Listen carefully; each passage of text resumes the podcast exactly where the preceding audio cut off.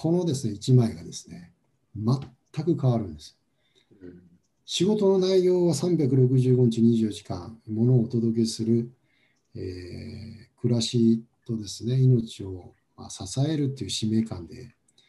なかなかスポットライト当たらないんですけども、そういう気持ちでやらさせてもらってますけども、その仕事の内容は変わらないんです。でも全く変わるんですね。トラックも雨降っててもピカピカ。もう、あ雨降ってても洗いますね。もう、洗い洗い。ってた笑うんですね。そうです。洗い洗いなんて言わなくても洗ってます。走り方、全く違いますね。よくみんなあの子供を乗せてる感覚って言いますね。走ってる時ですね。で、その走り方も違います。で走ってる時にですね、今交差点止まってると、その絵を、トラックを見ておばあさんが手を合わせたりとかですね。で、サービスエリアに止まってると、えー、写真撮っていいですかって声かけられたり、高速道路走ってるとですね、ご夫婦が追い抜きざまに運転席に手を振っていただいたりとかですね、えー、煽られません。全くですね、煽られない。で、みんながですね、注目される、えー、トラックに変わるんですねで。お手紙もいただきます。今日私仕事でイライラしました。帰り際、御社のトラックを見て心が大変穏やかになりました。頑張ってくださいっていうですね。で何が変わるかって走ってるだけ仕事の内容変わらないんですけども自分たちが走ってるだけで人の役に立ってる世の中のためになってるんだっていう実感がですね湧いてくるそうなると働き方もですねもちろん変わる、まあ、運転の仕方も変わりますし働き方も変わりますしもっと言えば生き方もですね変わっていくそんなですねふうに今確信を持っています、えそういうトラックをですね、え今活動をやらさせていただきまして、たった1台から始まった活動が、今、全国ですね、240社、え超えましてですね、参画いただいているのはですね、で今、800台超えました。で、えー、あ241社、804台ですかね。で、今あ、国内はもちろんですけども、中国もですね、え今、北京でも9台、参画いただいてましてですね、えー、世界にですね、これ発信していこうという思ってます。で、自分の子供っていうのはもちろんですけども、今もうああらゆるやり方がですね、様々、えー、やってまして、地域のですね、小学校、幼稚園、お絵かき大会をしましてですね、それをですね、地域の事業者さんにですね、ラッピングをする。で、そのお披露目ですね、納車の時にですね、お披露目式をですね、します。まあ、これは小学校へ行ってですね、子どもたちと一緒にですね、えー、お披露目式をやるんですね。すごい。そうですね。これ相模原ですけど、自分の描いた絵がですね、街中トラック走るわけですね。めちゃくちゃ、そうか。めちゃくちゃ自己肯定感が高まっていく。それ嬉しいですね。嬉しいですよ。これ10年ぐらい、あのー、走り回りますからね。10年後もですね、自分の描いた絵がね、街中走るわけですね。で、それをこの子供たちがこう、わーって見てる、このトラックを乗るドライバーの心なんてですね、もう全く違うわけですよね。本当に違う、ね。で、そういう今、納車式もですね、ぱいですね、工夫してですね、盛大にですね、地域の警察署長さんと、あ、これ上場企業の運送会社さんですけど、出発式とかですね、えー、市長さん呼んだりとかですね、今までトラック、高価なトラックですけども、納車の時には、安く叩かれてですね、えそこへ置いとけって言われて、見向きもされる 営業マンが泣くわけですよ。でこのトラックはみんな従業員さん出てきて、まだかまだかってこう写真撮ってですね、そんなトラックになるわけですね。で車内の雰囲気もめちゃくちゃ暖かくなりますね。だから、えっ、ー、と、いや、子供の絵、えっ、ー、と、どんどん、ないですかね、なんか、あの、うんと、ラッピングのえーと、の納車式というか、えー、フラッグボタイっていうんですか。あそうですね、こういう形で、えー、本当にあの、えー、みんながですね、街中が、地域の人たちと一緒にですね、えー、そういう形になっています。で、これトラックに限らないですね、介護施設、デイサービスの送迎車、ご利用者さんのお孫さんがですね、お,、えー、おじいちゃん今日も頑張ってねっていうことでラッピングしてくれたりとかですね、チェッカーグループ、えー、タクシーなんかがですね、えー、ラッピングしてくれたりとかでですね。えーまあ、バスですね、バスとか、えーですか、これ重機ですね。これは福島第一原発で働いている重機ですけども、ラッピングしてくれて、えー動くものだけじゃありません。あのーこの工務店、左下のですね、家を建てる時のシートですね、とか、工事現場のフェンスとか、カラーコンとかですね、えーいろんなところにやってくれてます。えーあ、次々書いていただいてもいいですよ。あの、自動販売機、えもう日本全国の自動販売機、企業のアピールはもういい加減いいんじゃないでしょうか。自動販売機1台ずつが子どもの医学キャンパスになればですね、交通事故はもちろん、えー優しい街にですね、なっていくんじゃないでしょうかっていう、まあ、そういうことでコラボをさせていただいてます。で無事に帰ってきてねって会社のですね、えー入る表の玄関にですね、こうやって子どもたちが書いてくれたりとか、薬の薬体ですね、えー袋、薬の袋にで、おばあちゃん、早く良くなってね、おばあちゃん、薬もらうとき涙するそうです。薬飲んだ後ですね、その袋が捨てられないということで、壁に貼ってあるって言います。健康診断のファイルとかですね、えー宅急便のですね、袋とかですね、えー宅急配のお兄さん宛てにですね、あのまあ、頑張ってとかメッセージをですね、書いてくれたりとかですね。で、ベンチですね、ベンチを子どもたちと一緒にですね、塗装屋さんがですね、一生懸命、えーまあ、寄贈するっていう、そういう活動をやってくれたりとかですね、カイロプラティックのですね、白衣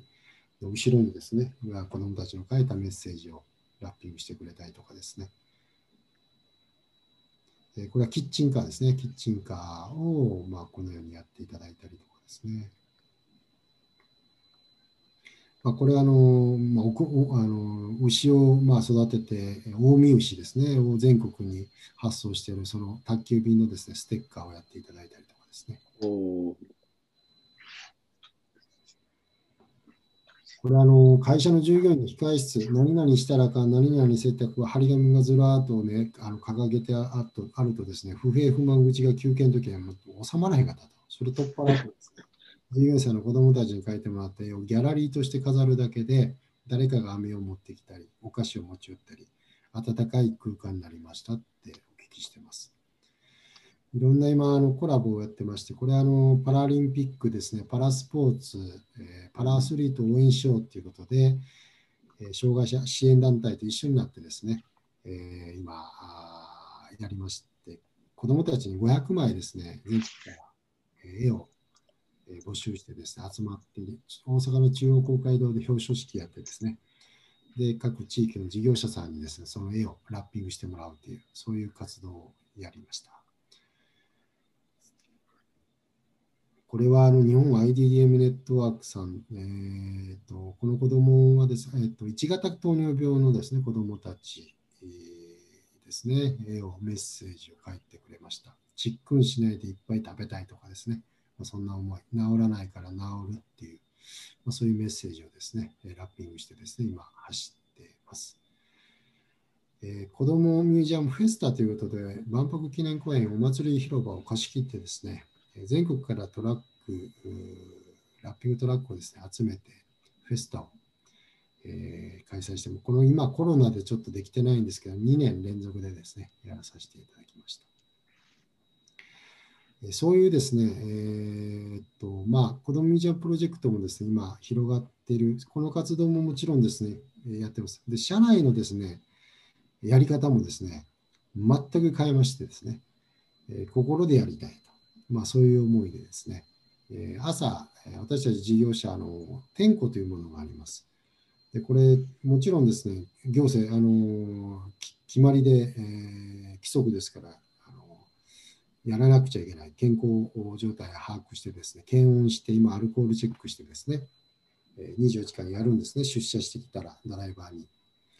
もちろんそれやるんですけど、それ義務ですから、義務でやるとですね、なかなかこうやってる方もですね、面白くないわけですよ、全然。それもちろんベースでやるんですけど、それにさらに私たちやってるのは、このプラスチックのタンブラー300円ほどですね、これ買ってきまして、このタンブラー、えー従業員には内緒で家族に集まってもらってですね、その家族がそのタンブラーに思いを、願いを込めてですね、お父ちゃん頑張ってとか、パパいつもありがとうとか、親父死ぬなよとかですね、そんな思いを書いてですね、サプライズで運転手にプレゼントします。で、えそのプレゼントされたタンブラーを毎朝握りしめて出社してきたところに私たちが引き立てのコーヒーをですね、入れるっていう習慣をしています。で気をつけていけよっていうんじゃなくて、今日も無事に帰ってきてくれなっていう願いをですね、会社と家族が一緒になって願うっていうのが私たちがやっている天候です。えっと、歌をですね、作ってもらいました。社歌。50周年の記念にですね、社長が子供宛てですね、従業員の子供宛てに手紙を書きました。お父さん、お母さんたちの応援歌を作りましょう。集まってくださいということで、グランドピアノを買いまして、会議室にグランドピアノを置きましてですね、え子供たちに歌詞から、えー、まあ、指導いただいてですね、えメロディーまで3番まで作ってくれまして、それを録音してですね、毎朝始業9時ですけども、その9時になる前に自動的に流れます子どもたちの歌声が。社長がですね、朝礼で20分も30分も喋ってても誰も聞いてませんけども、子どもたちの社会、歌声が聞こえてくると、よし、今日も頑張ろう、今日も無事で帰ってこよう、安全に、これ内発的にですね、あの湧き上がってくるもんだと思うんですね。やろうって。そういう機会をいっぱい作ってますえー、フィロソフィー政策委員会というのを作りまして、私たちの、えー、フィロソフィーは、えーまあ、成分化してですね、えー、共有するということではなくて、現場にあるっていう考え方で、動画を作ってます。で、フィロソフィー政策委員会作ってですね、現場に、えー、ある些細な出来事ですね、現場が。えー、本当にです、まあ、例えばあのトラック、えー、納品しててですね、まあ、並んでて、えー、自分が順番待ちしてた違う運送会社さんの納品で、えー、そのリフトという機械を使ってですね、下ろさなくちゃいけないけど、高齢のドライバーで、まあ、ちょっとこう、危なっかしいと。でも誰も見て見んふりしてる。自分がですね、おっちゃん手伝ったるわってことで手伝う。でもお客様からお前それ人の荷物触ってあの破損させたら責任取れるんかってこう怒られるわけですけど、そんな構えておっちゃん困ってるからでやったっていうことですね。それそれをですね、帰ってきて、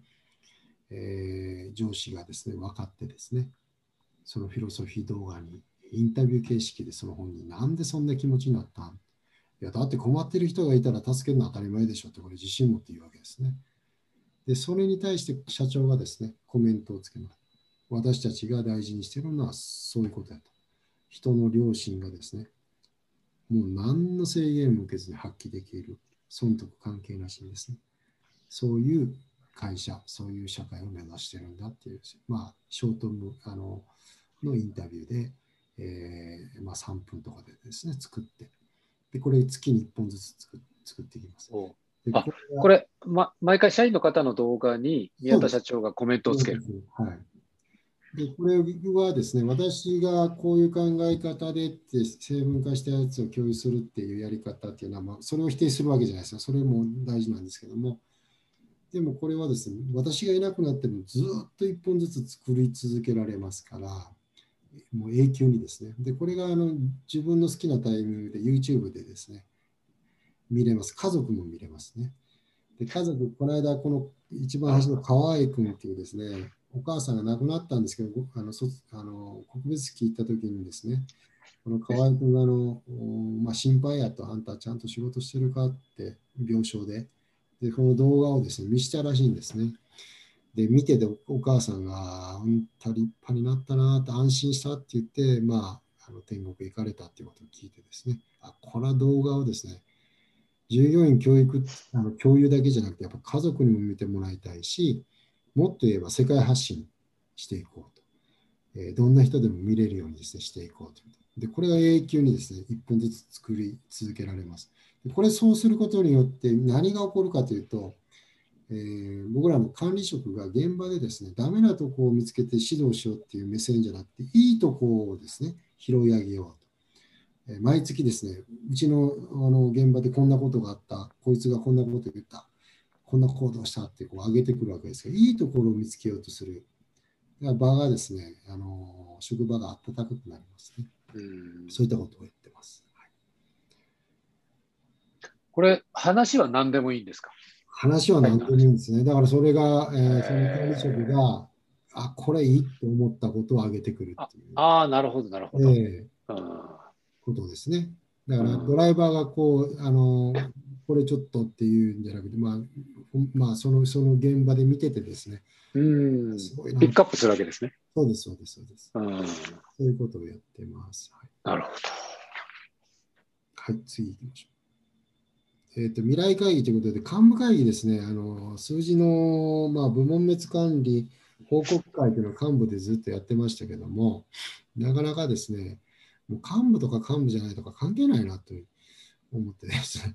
これ、あの、6年、6 7年ぐらいかな、7年ぐらい前から毎月ですね、その幹部会議でやってるような会社のその係数字ですね、ガラス張りにして、すべてですね、まあ、オープンにしてる会議ですけども、それをパートアルバイトも含めて、全従業員対象、えー、自主参加ということで、えー、毎月日曜日にやります。朝の9時からですね、晩のあの懇親会入れると7時、8時まで。で今あの、私たちは福島県東、福島県から西は福岡県までありますけども、自主参加ですから、管理職でも来たくなかったら来んでいいわけですね。あ、来たくなかったらいいですね、管理職でも。はい、でも、現場の連中、本当にあの来るんですね。で、何をしてるかって、午前中はそういう事業所の報告ですね、毎月の、えー、まあ、6月の報告ですね、そういうことをやるんですけども、まあ、ある例があって、パレットの清掃する部署があるんですけど、3万枚っていうお客様の言われたノルマがあって、幹部会議でやってるときはですね、なかなか達成しなかったんですよ。で、幹部、所長が報告してですね、みんなが、いや、こうやったらいい、ああやったらいいって言うんですけど、まあ、なかなか達成しない。それがこの未来会議に場を開いてですね、そこへ来てくれた山本のおばちゃん、その現場のですね、が手を挙げてですね、社長そんなもん楽勝やったら私明日現場行って言うてるから大丈夫。えー、言ったら3万枚クリアなんですすぐね。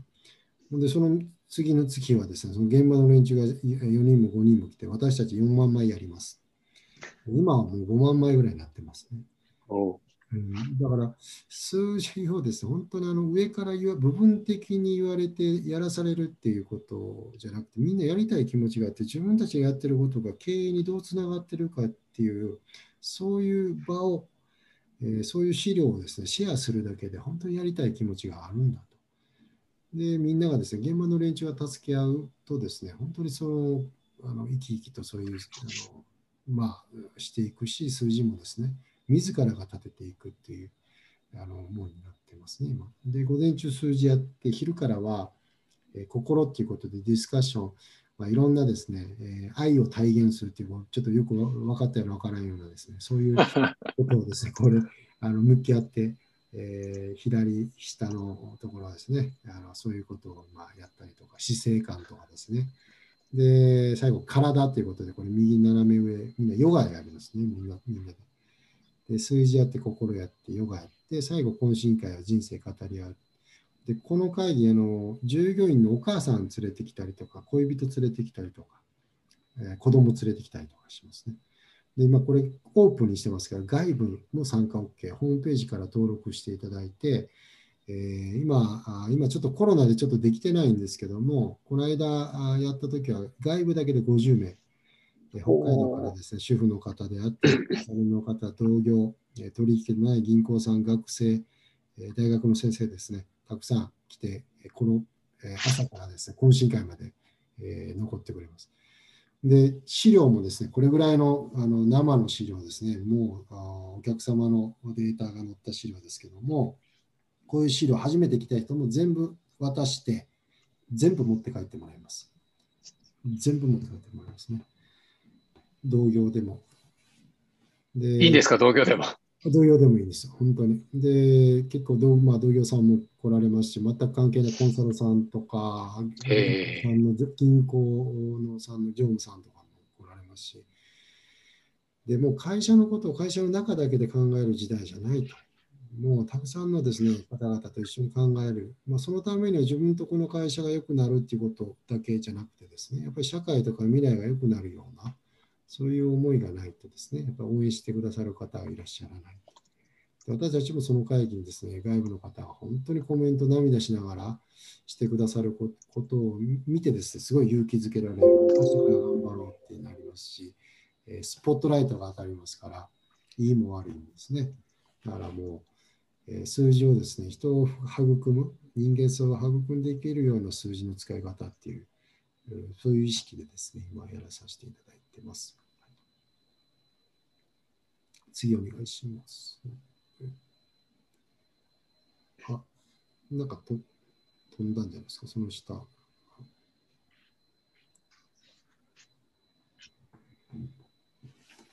あ、えっ、ー、と、これはまあ地域で子どもたちにやっぱり職業、まあ自分自身がそうだったように、やっぱり仕事に触れるとかですね、まあ、そういう機会をやっぱり作りたい。で、やっぱりまあ分断されるというか、家庭と会社とか、まあ、そういうことじゃなくて、なんかこう仕事にですね、触れてもらいたいということで、やっぱりそういうことを、えー、やってます。それまあ、これは地域でですね、やらさせていただいてます。はい、あ、パッパッパッとこう、はい、なんか、えー、いろいろ見ていただければと思います。これ、福島もですね、ご縁がありまして、えーと、今、原発、まあ、あの第一原発の除染された土をですね、あの中間貯蔵施設にですね、まあ、運ぶ、輸送するっていうのをやらなやってくれないかということで、あや、分かりましたということで、えー、やらさせていただいてまして、で、その声をかけていただいた、えー、お会社もですね、あのプロジェクトを参画いただいて、福島第一原発のです、ね、中のですね、第一原発の煙突を撤去する、そういう作業ですね。えー、人が、まあ、汚染されてますからできませんけど、遠隔操作でロボットがする、遠隔操作する大型のバスをですね、フルラッピングしていただいてですね、これ第一原発の中で活躍してくれてます。で、この、おとまあ、古滝屋さんというですね、旅館をですね、やっておられるですね、え、そういうところもですね、参画いただいたり、で、その私たちが出ていったことをですね、富岡町の町の方、あの役場の方がですね、えー、まあ、つながってですね、まあ、人をですね、やっぱり呼び戻さなくちゃいけない、そのためには仕事を作らなあかん、えー、工場ですね、工業団地整備して誘致しようと。せやけど、物流がですね、あの浜通り沿岸地域、一個もないんですね。誰も。えー、まあ、地元企業さんは数社ありますけども、大手路線会社さんもですね、やっぱ入っていかない。まあ、佐川さん、山津さん、宅配はですね、まあ、かろうじていきますけども、エリア外ということで。で、工業団地整備して企業誘致するけど、物流どうないすんねんっていうそういう課題があるので、じゃああ皆さん出てきてくれないかっていうことで、分かりましたということで、2つ返事で受けてですね、今8000、8000坪4月からお借りして、えー、倉庫を今建築しようとしてます。でもあの会社があ今お客さんがゼロなんで、えー、でもどっちが先か っていうことで僕らはあいややりましょうとそれは物流会社が倉庫があって物流機能があるっていうことで工場が来るんであればですね僕たちはそれはあのやりましょうということで今え今進んでました。進んでます。で、進んでるとですね、え経産省と復興庁と一緒になって今、あのそこの浜通り沿岸地域をですね、物流再構築ということで、え大手4社とですね、今、あの取り組んでですね、今、あの今考えているっていう、まあ、関西の会社がですね、まあ、それで出ていってですね、今やらさせ地元企業としてやらさせていただいているっていうことになって、えー、ます。で、私たちの、まあ、富岡町の方々もこういう物流会社がありますということでパンフレットをですね、まあ、持ってですね、えー、まあ、活動をしていただいているということになっています。あ、これでどうなりました？こんな感じですかね。えー、と ちょっとまあ、早口で言いましたけども、えっ、と、まあ、そのきっかけはですね、やっぱり死亡事故で、なんとかあの亡くなられた命に対して報いたいという気持ち。で、やっぱりこのままそれを運送会社にとって死亡事故ってどっちかというと隠したい、えー、ふうにですね、まあ、なるんですけども、それをどう社会と共有して未来作っていくかっていう、えー、なくすよりも生かすってこう考えたときにですね、道がやっぱり開けていった。それもやっぱり人とのつながりの中でですね、えー、一人で悶々と考えてもですね、えー、開けなかったんですけども、やっぱりその人の優しさに触れたときにですね、まあ、そういういろんなですね、えー、アイデアも生まれてきました。えー、まあ、起こってしまったことは本当悲しくて、二度とですね、あってはいけないという決意でですね、今もやらさせていただいてます。でもそれを招いたのはですね、やっぱり経営者としてリーダーとしてのトップのですね、心、やっぱり不安や恐れだったんですね、よく考えてみると。で、社長になった瞬間にやっぱり社長あの会社潰したらあかんとか、うん、社員を路頭に回しちゃいけないとかですね、えーまあ、経営者として認められたいとかですね、まあ、そんな、うん、あの結構数字の会議やってもガンガンですね、iPad 掘ったりとかですね。あのやってまして、やってたんですね。やってたんですね。で、それがやっぱり従業員守ることやって、まあ、結構厳しくですね、うん、やってましたけども、でもそれで悲しい事故を起こしてしまったんで、本当に自分のに向き合うですね、まあ、真実に向き合う勇気っていうものをいただいて、本当に何を大切にせなあかんのか。そう考えたときに従業員が命に見えた瞬間がありまして、やっぱり従業員がその生産性とか効率とかですね、そういったもので測れるもんじゃないと。